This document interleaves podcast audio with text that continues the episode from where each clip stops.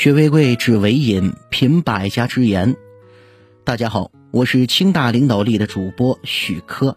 今天分享的文章是曾国藩：读书是普通人最好的逆袭之路。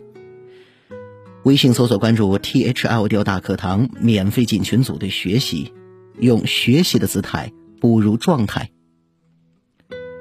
中国历史上有一位奇人曾国藩，他自小以笨闻名。秀才六考不中，二十三岁考了第七次才考取，还是排名倒数第二。随便说几个和他同时代的才俊，每一个都比他天资聪慧。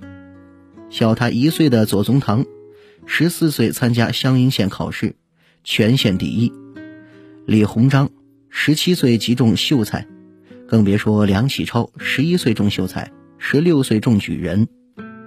然而。曾国藩的后半生却逆袭般的取得了比他们更高的成就，他让毛泽东说出“语语惊人，独服曾国藩”，甚至蒋介石的一生手边永远有两本书，一本圣经，一本就是《曾国藩家书》。从一个笨人到中国历史上比肩孔孟、王阳明的半个圣人，不得不说，曾国藩走出了一条非常成功的。逆袭之路，而他的秘诀便是读书。越是平凡，越要读书才有出路。曾国藩有多笨呢？有一个哭笑不得的传闻是这样说的：一天晚上，曾国藩在背书，房梁上有个贼，听他翻来覆去，许久都背不过。贼气的从房梁上跑下来，直接背诵了一遍，跑了。这则传闻听起来像是一个笑话，却透露出一个真相。伟大的曾国藩资质平平，连小偷的天赋都比他高。其实他出身也平平，农民家庭，家族中五百年来从来没有出过一个秀才。但是他通过读书，一步步的从秀才奋斗成了进士，进士再被点为翰林，改变了整个家族的命运。成为一品大员之后，曾国藩在家训中说：“吾不愿代代得富贵，但愿代代有秀才。秀才者，读书之种子也。读书是曾国藩向上走的敲门砖，如果不读书，可能连门都找不到。年少无知时，以为读书学习是天底下最熬人的差事，长大后才明白，读书是世间最公平。”最好走的路，读书的路上，走的每一步都算数。世上没有白费的努力，更没有碰巧的成功。曾国藩一生读书有多刻苦？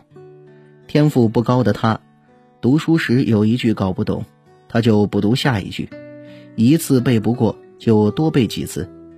他把书分成看、读、写、做四门功课来做。每一门功课都有严格的标准和要求，如写字，但每日要求做楷书一万，如果加上研墨铺纸等功夫，仅这一门功课每日耗时就可想而知。三十一岁那年，曾国藩给自己定下了日课十二条：主静、静坐、早起、读书不二、读史、谨言、养气、保身。日之所亡，月无亡所能。做字夜不出门，且长期坚持。普通人的长期坚持，坚持一年就很少见了。他坚持了多久？终其一生。他在写给儿子的信中说：“人之气质由于天生本难改变，唯读书则可变化气质。”正是日复一日的读书。才能够改变一个人的气质，更可以改变一个人的骨相，继而可以改变一个人的命运。读过的书就是你的格局，吃过读书的苦，再遇生活的苦，就没有什么不能克服的了。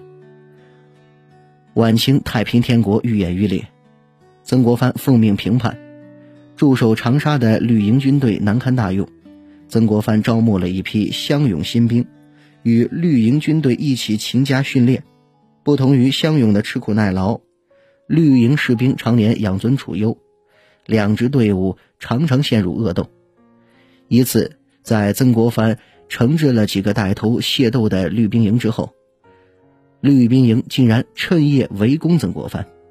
曾国藩吓得连忙躲到巡抚骆秉章的住处，这才得以幸免。但他依然没有放弃，而是打落牙齿和血吞，带领乡勇离开长沙，前往衡州独立练兵。正是这次长沙之辱后，曾国藩建立闻名天下的湘军，平定太平天国，一跃成为清代中兴名臣。福祸相依，那些苦读书的普通人。不会被生活的苦打败，他们的人生的每一次坎坷都是挫折，也是他们逆袭一次的机遇。